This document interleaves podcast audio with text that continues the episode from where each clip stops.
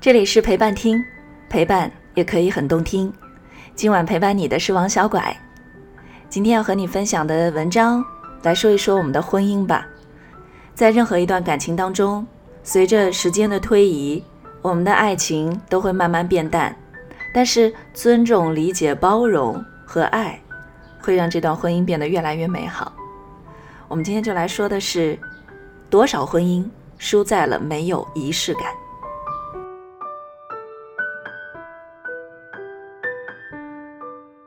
新婚不到一年的阿玲约我出去吃饭，我问她最近过得怎样，她苦笑着说：“早知道老罗婚后会变脸，我宁可当初铁了心分手。”阿玲和老罗以前是驴友，他们在南京旅游的时候认识的，住在同一个客栈。因为他们同是安徽老乡，再加上老罗自来熟的性格，他们很快就变成了朋友。老罗开始疯狂地追求阿玲。夸她漂亮，送她各种礼物，约会的时候都会选在很浪漫的地方。为了追到阿玲，老罗努力地表现自己，他对阿玲嘘寒问暖，令人感动。在家人和朋友的帮助下，老罗花了半年的时间，终于追到了阿玲。在一起的时候，阿玲住进了老罗的房子里，他只要回来吃饭就行了，吃完饭碗一推就可以去看电视。剩下的事情都交给老罗吧。有一次，阿玲来大姨妈了，痛经痛到脸色苍白，老罗赶紧冲好了红糖水，督促着阿玲把它喝完，哄她休息好以后，自己再去洗手间把她的内裤给洗了。躺在床上的阿玲心里暖暖的，她决定我要嫁给老罗。于是，在交往一周年之后，他俩领个证，就算是结婚了。婚后，他们的感情发生了微妙的变化。阿玲习惯了早上赖床，而老罗不会像婚前一样把她吻醒，而是埋怨她太懒了。阿玲不爱做饭，老罗就干脆在单位里面吃完了再回家。阿玲不喜欢干家务，老罗也不干家务，还说她不贤惠。每次过节，阿玲提出要出去庆祝一下，老罗都以没有钱为理由，直接拒绝了。阿玲不明白，婚前那么暖心的男人，婚后怎么就变了呢？这种差异感令人无法接受。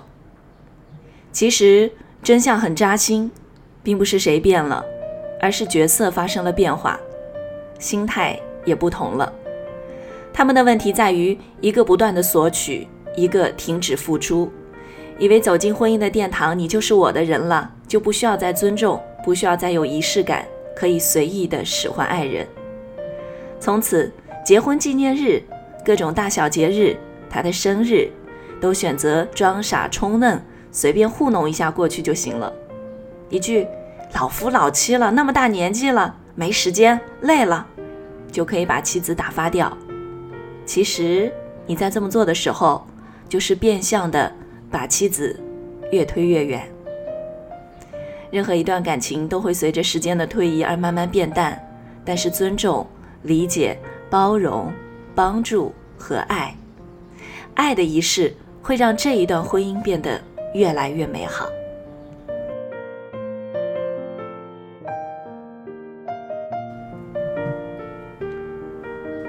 韩国有一个视频刷爆了朋友圈儿，这个视频就告诉我们一个道理：每一段婚姻都需要有仪式感。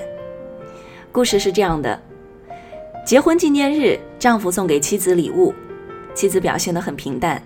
丈夫觉得他们的婚姻似乎要走到了尽头，于是他提出了离婚。妻子没有过多的挽留，只是提出再给他最后三十天，做一个告别仪式。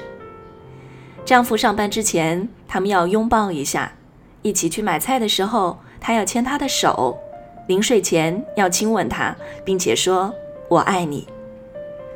一开始，丈夫是不耐烦的，例行公事一样的敷衍了事。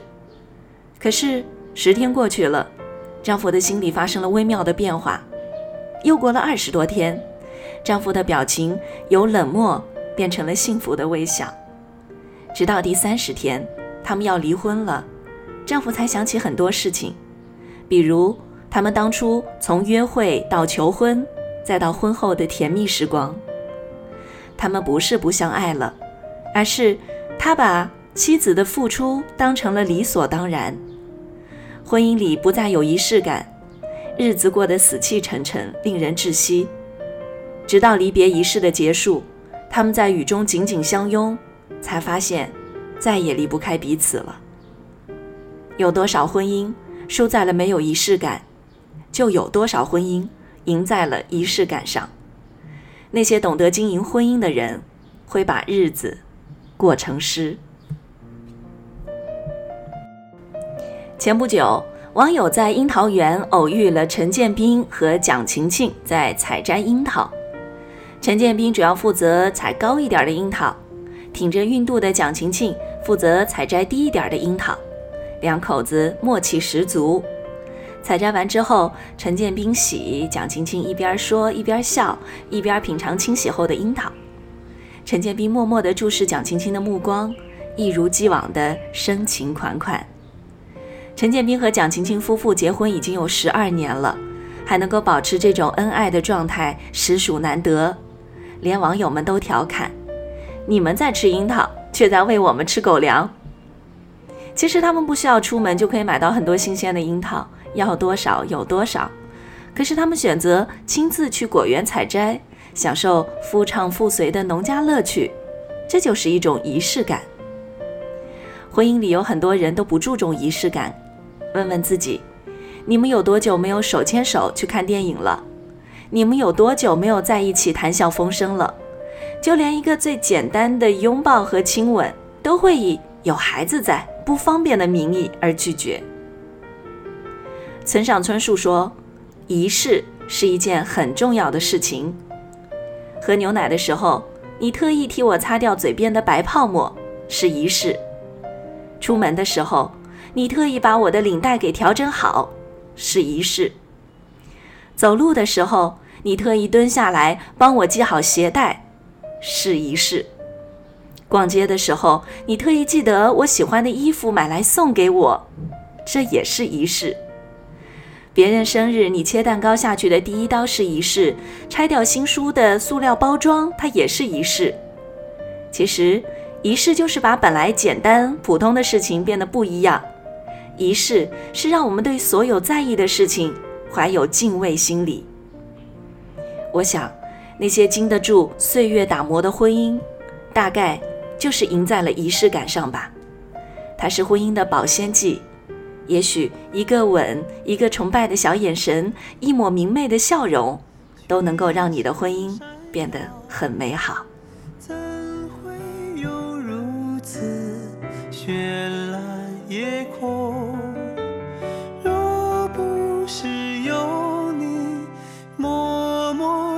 随，我早已不知身在何。仿佛一束光，照亮了前方，也温暖了我。除了这颗心，还能有什么献给你？短暂的人生，